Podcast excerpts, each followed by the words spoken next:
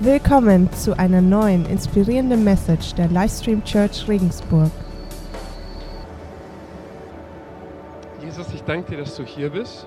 Und Jesus, ich danke dir, dass du diesen Raum gerade flutest mit deiner Gegenwart. Ich danke dir, dass es unmöglich ist, nicht in deiner Gegenwart zu sein für uns, weil du uns zu deinem Tempel gemacht hast. Heiliger Geist, ich danke dir, dass du hier bist, dass du hier drin bist und dass du bleibst und dass du uns nicht verlässt und dass du uns niemals verlässt. Und ich danke dir für das Vorrecht, das, das wir haben, das du uns gegeben hast.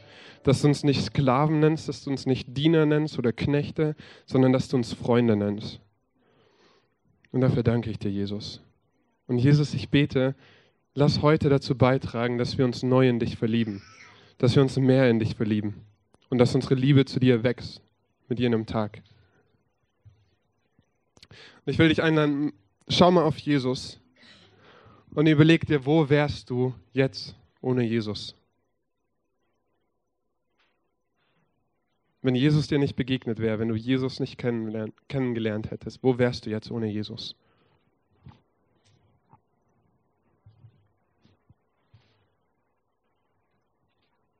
Danke, Jesus, dass du uns da rausgeholt hast. Egal was war in unserem Leben, ich danke dir, dass du uns rausgeholt hast und dass du uns ein neues Leben geschenkt hast und uns eine Hoffnung geschenkt hast. Amen.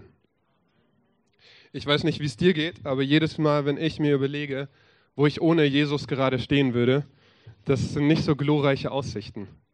Ähm, ich kann für meinen Teil sagen, ich, ich wäre nicht mehr am Leben heute, wenn damals, vor zehn Jahren, Jesus nicht ganz klar zu mir gesprochen hätte und mich rausgeholt hätte.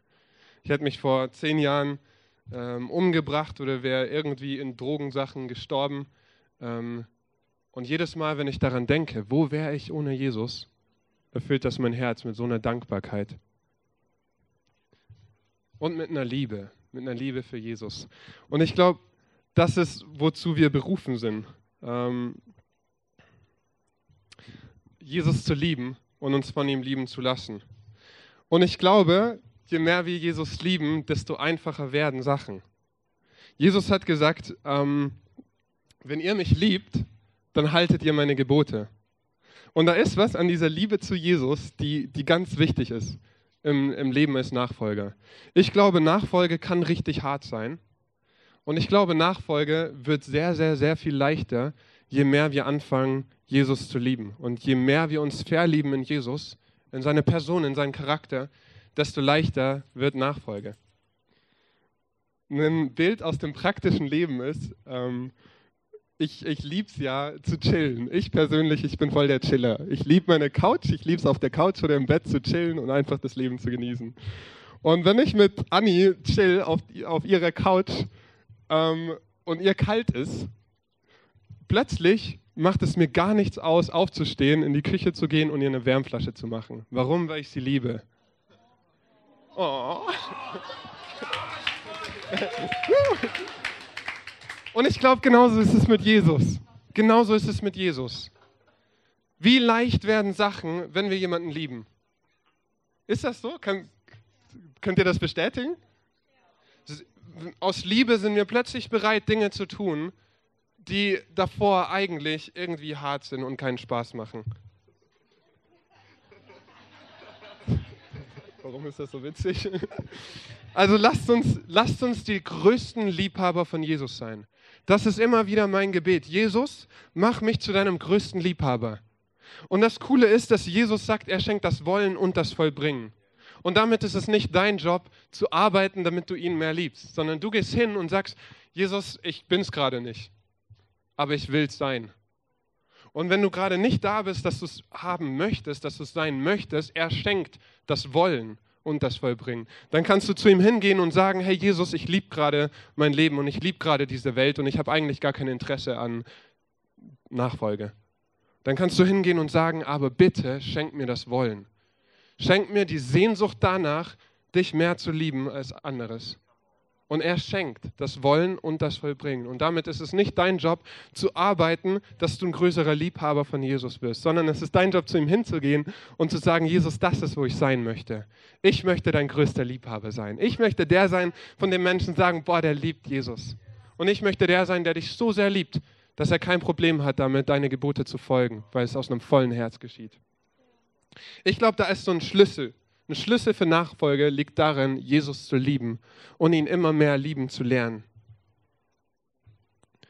Jesus sagt das, wenn, wenn ihr mich liebt, dann haltet ihr meine Gebote. Es, ist, es kommt automatisch mit.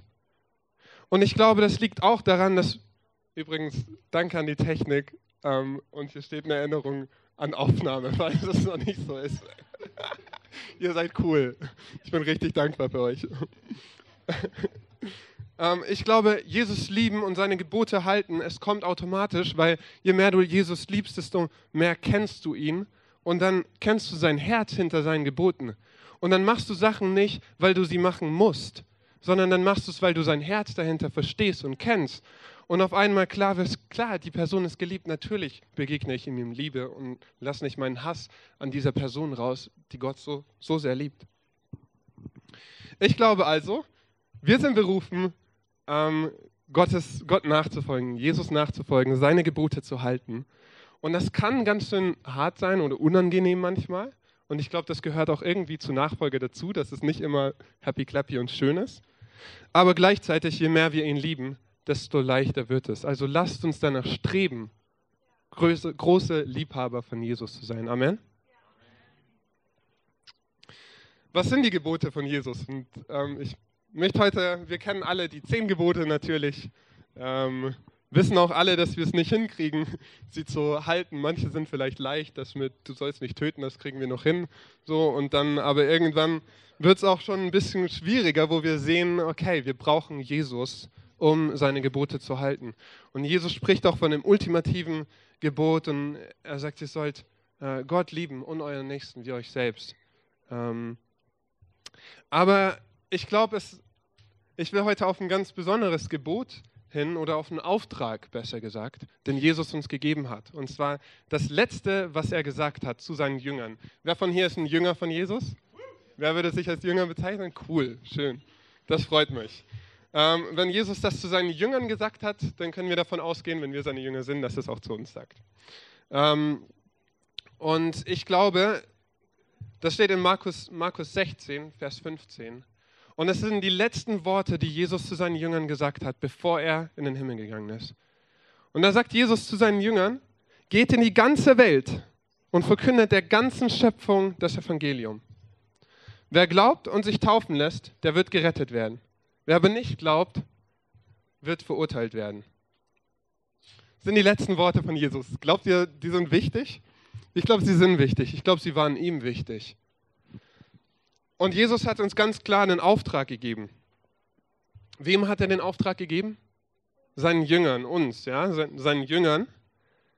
Ich finde es interessant, weil ich merke immer wieder, dass so viele Leute sagen, ja, aber ich bin kein Evangelist. Hat er zu den Evangelisten gesprochen? Interessanterweise, seine Jünger werden danach immer wieder Apostel genannt. Also er hat nicht mal zu den Evangelisten gesprochen. Er hat zu seinen Jüngern gesprochen. Und wenn du Jesus nachfolgst, wenn du Jesus dein Leben gegeben hast, ihn zum König über dein Leben gemacht hast, dann bist du sein Jünger. Und dann ist das auch dein und mein Auftrag. Ähm, geht in die ganze Welt. Zu allen Völkern heißt es in Matthäus. Ist jeder von uns berufen, ins Ausland zu gehen, nach Indien oder Indonesien? Nee, dann wäre niemand mehr hier. Was ist also das Volk, zu dem Jesus uns sendet? Regensburg. Und ich habe was mitgebracht. Vielleicht können wir die erste Folie da mal einblenden. Ich habe gezeichnet und ich habe mich ich hab recherchiert, weil ich denke, wenn ich einen Auftrag habe, dann muss ich doch wissen, was der Auftrag ist. Und dazu muss ich mich damit beschäftigen, was das Volk ist, zu dem Jesus mich sendet. Und das ist Regensburg in unserem Fall. Ähm, Regensburg hat 175.000 Einwohner, die Stadt Regensburg, der innere Kreis. Ähm, davon Nächste Folie. Wenn wir mal annehmen, dass ungefähr ähm, 10% Jesus kennen, Jesus folgen und ein Leben mit Jesus führen, dann führt das dazu, dass hier 157.000 Menschen in dieser Stadt Annahme, reine Annahme, die Zahl kann völlig anders sein, aber reine Annahme, leben, die Jesus nicht kennen. Markus, Kapitel 16, Vers 16, wer glaubt und sich taufen lässt, der wird gerettet werden. Wer aber nicht glaubt, wird verurteilt werden. Und das ist, wo Jesus uns hinsendet. Und ich finde es richtig interessant, was, was Paulus dazu sagt. Weil wir, wir, alle, wir alle sehen uns danach, dass diese Leute Jesus kennenlernen, oder? Jetzt sagt Paulus in Römer 10, ähm, Vers 3, ab Vers 13, jeder, der den Namen des Herrn anruft, wird gerettet werden. Das ist die gute Botschaft. Wir müssen nicht arbeiten, wir müssen zu Jesus gehen, seinen Namen anrufen, dann werden wir gerettet werden. Aber jetzt geht er weiter und sagt, nun ist es aber doch so, den Herrn anrufen, zu Jesus kommen, an Jesus glauben, kann man nur, wenn man an ihn glaubt. Den Herrn anrufen kann man nur, wenn man an ihn glaubt. Aber an ihn glauben kann man nur, wenn man von ihm gehört hat. Und von ihm hören kann man nur, wenn jemand da ist, der die Botschaft von ihm verkündet. Und die Botschaft kann nur dann verkündet werden, wenn da jemand ist, der einen Auftrag bekommen hat. Den Part haben wir gerade geregelt, oder? Geklärt. Wir haben einen Auftrag. Wir als Gemeinde haben einen Auftrag. Und es ist nicht Job von nur den Evangelisten oder so, die sich damit wohlfühlen, ähm, dem Auftrag nachzugehen, sondern es ist, wenn ich mir diese Nummer angucke, dann schaffen das, dann ist das nicht möglich, wenn äh, eine Handvoll Leute daran arbeiten, sondern es braucht ähm, every hand on deck. Äh, jede Hand ist gefragt. Und ich glaube, hiermit kommt eine Dringlichkeit. Wenn wir uns das überlegen, in der Schrift steht, dass Gott nicht, dass, dass Gott will, dass keiner verloren geht, sondern jeder gerettet wird. Das ist Gottes Herz. Und hier ist eine Person, steht für tausend Personen. Für tausend Leute, von denen Gott sich sehnlichst wünscht, dass sie nicht verloren gehen, sondern dass sie gerettet werden, dass sie zu Jesus kommen. Und ich glaube, das ist auf Gottes Herz eine Last. Ich glaube, das ist was Schweres auf Gottes Herz. Ich glaube, für ihn ist das was Ernstes und er nimmt das ernst. Was ist mit uns? Sind wir, sind wir bereit, dem nachzugehen und auf Gottes Herz zu schauen für diese Menschen? Oder sind wir so fokussiert auf unser Leben und auf meine, meinen Job und meine Uni und mein Gehalt und meine Familie, dass sein Herz für andere Menschen plötzlich bröckelt und gar nicht mehr so wichtig ist? Wieder unser Auftrag ist als erstes, in erster Linie sind wir berufen, Gott zu lieben. Wenn wir ihn lieben und sein Herz immer besser kennenlernen, ich glaube, dann lernen wir auch sein Herz für andere Menschen besser kennen. Wie kann das also aussehen? Ich glaube, es ist unfair, ähm, einfach nur sagen, wir haben einen Job, let's go, aber nicht darüber zu reden, wie wir diesen, diesen Auftrag erfüllen können.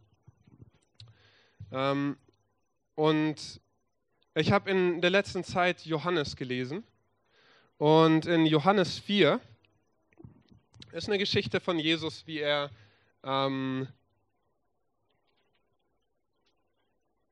Moment, ich bin. In Johannes 4 ist eine Geschichte von Jesus, der ähm, gerade mit seinen Jüngern von, vom Süden ähm, in den Norden reist, nach Galiläa und dabei durch das Gebiet ähm, Samarien reist. Und die Sache ist die, dass ähm, Juden und die Samaritaner keine Freunde sind. Und da gibt es immer wieder Clinch und sie mögen sich nicht und ähm, jetzt ist Jesus in diesem Gebiet und es ist ein knallig heißer Tag und er macht eine Pause mit seinen Jüngern und er setzt sich an diesen Brunnen ähm, und seine Jünger gehen in das Dorf und holen was zu essen. Jesus ist also allein an diesem Brunnen und niemand anderes ist da, weil es einfach viel zu heiß ist um die Tageszeit. Und dann kommt diese Frau und ich glaube, die meisten von uns kennen die Geschichte, deswegen gehen wir da ein bisschen schnell drüber. Aber dann kommt diese Frau und ähm, setzt sich zu Jesus und Jesus fängt ein Gespräch mit ihr an. Ich bin gerade kurz durcheinander gekommen, weil ich das, ja. Jesus fängt ein Gespräch mit ihr an. Und wenn wir lernen wollen, wie wir Leute für Jesus erreichen können, wie wir Leute mit der frohen Botschaft, mit dem Evangelium erreichen können, ich glaube, der beste Weg ist an, anzugucken, wie der Evangelist Jesus es getan hat, oder? Also schauen wir, was, was passiert ist. Und die, die Frau kam, das steht in Johannes 4, Vers äh, 8 folgend, da kam eine samaritanische Frau zum Brunnen, um Wasser zu holen. Und Jesus bat sie, gib mir zu trinken. Überrascht fragte die Frau, wie kannst du mich um etwas zu trinken bitten? Du bist doch ein Jude und ich bin eine Samaritanerin. Die Juden meiden nämlich jeden Umgang mit den Samaritanern. Jesus antwortete, wenn du wüsstest, worin die Gabe besteht, worin die Gabe Gottes besteht und wer es ist, der zu dir sagt, gib mir zu trinken, dann hättest du ihn gebeten und er hätte dir Quellwasser gegeben, lebendiges Wasser. So, wir wollen von Jesus lernen, richtig? Wie wir unsere Leute in unserem Umfeld erreichen können. Was macht Jesus? Ich finde es mega spannend, weil das Erste ist, er kommt mit Ehre. Er hätte nicht mit ihr reden müssen. Die meisten Männer hätten diese Frau gemieden. Das ist der Grund, warum sie alleine zur heißesten Tageszeit gekommen ist. Um alleine zu sein. Aber Jesus geht runter auf, ihr, auf, ihr, auf Augenhöhe und fängt an ein Gespräch mit ihr an. Und allein die Tatsache, dass er sie ansieht und mit ihr redet, ist ein Zeichen dafür, wie Jesus ihn ehrt. Also ist die erste Frage, wenn wir das auf uns übertragen, wie können wir die Leute um uns ehren? Wie kannst du deine Arbeitskollegen ehren? Begegnest du ihnen in einer ehrenden Haltung? Das zweite ist er, Jesus fängt ein Gespräch an mit ihr über komplett natürliche Sachen. Er sieht was um sich herum, nämlich Wasser, und fängt an, über das Thema mit ihr zu reden. Und ich finde das so geschickt, wie Jesus etwas Natürliches nimmt, um auf etwas Übernatürliches hinzuleiten. Und das ist tatsächlich, wenn Leute zu mir hinkommen und ähm, mich fragen, ob sie von mir lernen können, dann mache ich immer diese Übung mit ihnen und nehme einen random Gegenstand und sage, hey, predige mir das Evangelium anhand von diesem Gegenstand. Und hätten wir mehr Zeit, dann hätten wir das jetzt gemacht mit Josua. Und dann ganz klar, hey, Handy, Handy braucht Akku, Handy braucht immer Saft. Und wenn der Saft leer geht, dann geht dieses Handy nicht mehr. Genauso brauchen wir immer Saft und Jesus ist der, der uns wirklich füllen möchte. Jesus ist der beste Ort, wo du auftanken kannst. Und so kannst du lernen und ich will dich ermutigen, üb das mit deinen Freunden, üb das mit, deiner, mit deinem Partner, üb das in deiner Familie. Gib ihm einfach mal einen random Gegenstand und sag, hey, erzähl mir von Jesus anhand von diesem Gegenstand. Warum? Weil es uns vorbereitet auf die Momente, wo wir irgendwo sitzen und Jesus sagt, erzähl ihm von mir. Und was machst du dann? Dann ist es gut, wenn du vorbereitet bist. Was macht Jesus noch? Wir wissen von der Frau, also einmal, Jesus ist im Austausch mit dieser Frau. Es ist ein Dialog. Jesus predigt nicht 15 Minuten am Stück, wie ich gerade, sondern er ist in einem Austausch, in einem Gespräch. Und dann macht er was, nämlich er er ist mit dem Heiligen Geist connected und bekommt ein Wort der Erkenntnis über die Person. Und der Heilige Geist zeigt ihm etwas über diese Person und er sagt, geh und ruf deinen Mann. Und dann stellt sich raus, sie hat keinen, ähm, sie hat keinen Mann und hatte ganz viele andere Männer. Und Jesus, Jesus sieht ganz genau in ihr Herz.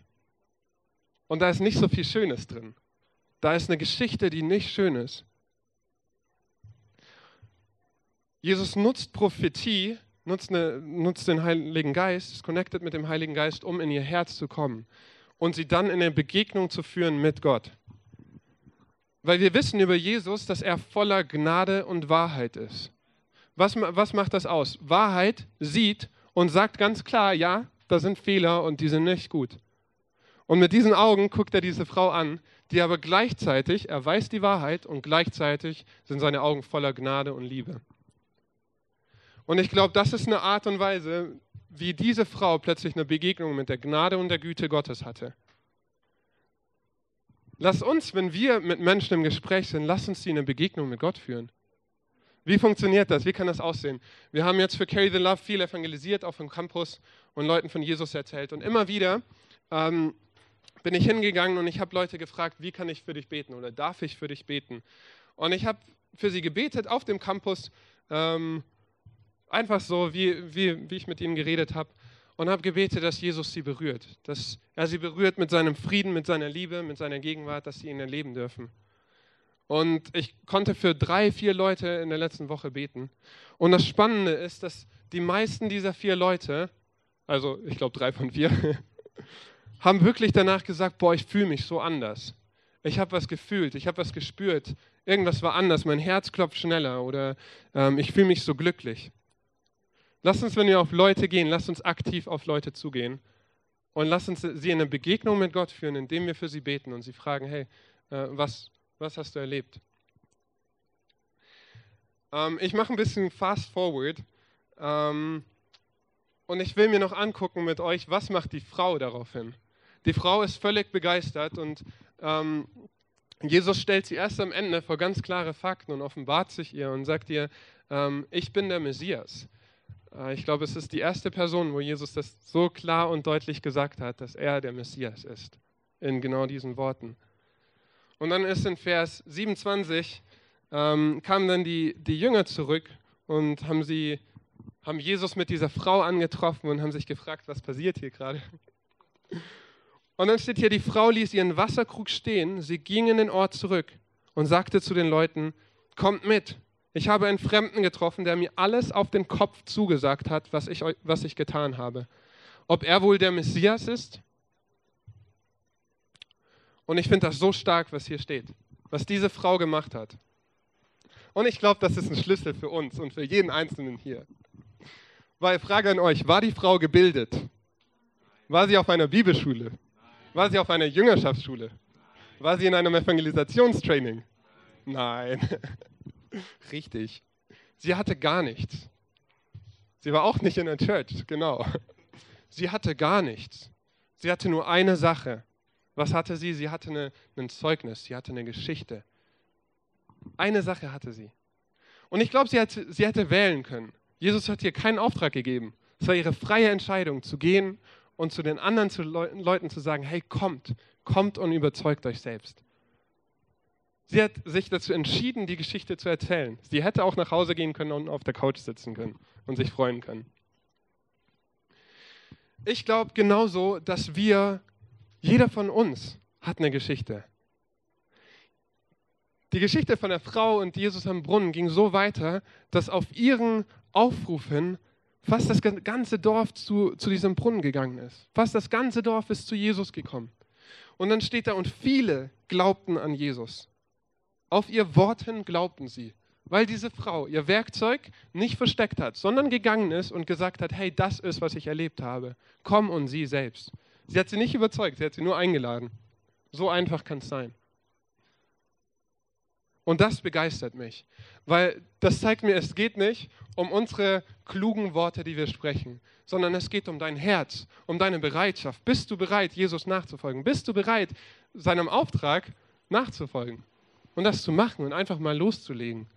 Und ich glaube, es kann so viel leichter sein, ähm, als, wir, als, als viele denken.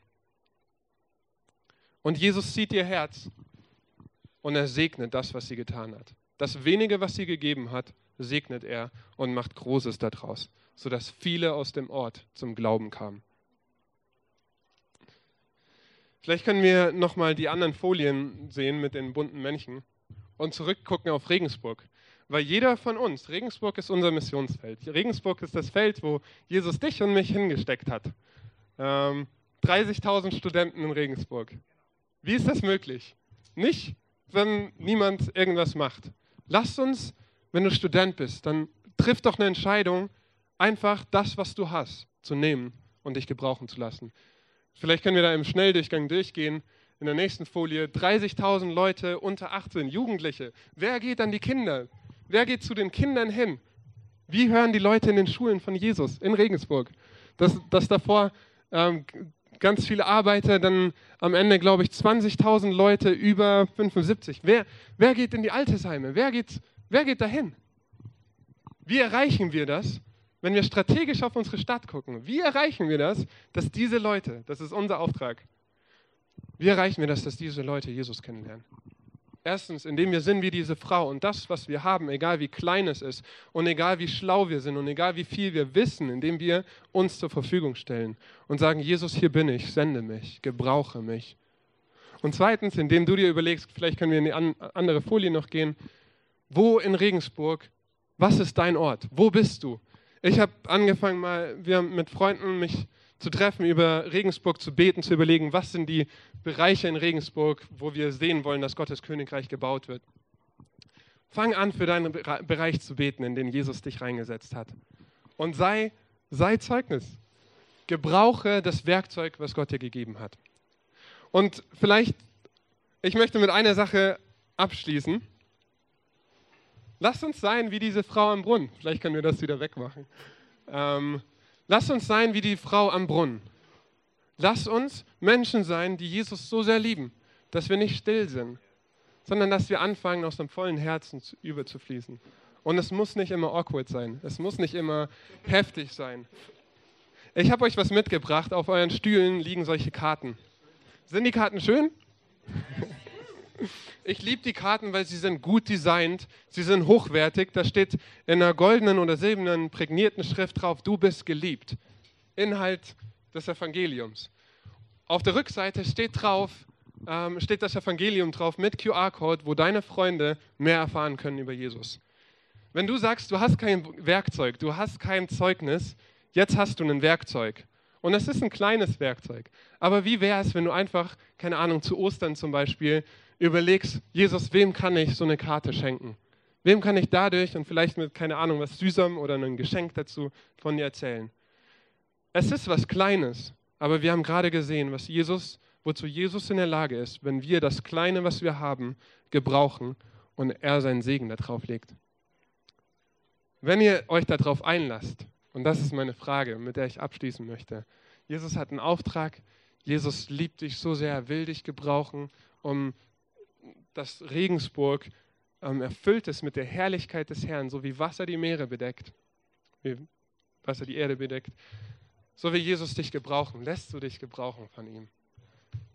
Und das ist eine Möglichkeit. Draußen im, neben den ganzen anderen Flyern liegen ganz viele Karten davon. Wenn ihr mehr braucht, weil ihr euer ganzes Unternehmen damit zukleistern wollt, kommt zu mir. Ich habe 3000 Stück davon, weil ich mich danach sehne, dass Menschen Jesus kennenlernen. Und das ist ein Werkzeug, das ich dir heute mitgeben möchte, um zu sein wie diese Frau, die nichts hatte, außer ein kleines, unbedeutendes Werkzeug, nämlich ihre Geschichte, aber es gebraucht hat. Und Gott hat seinen Segen darauf gegossen.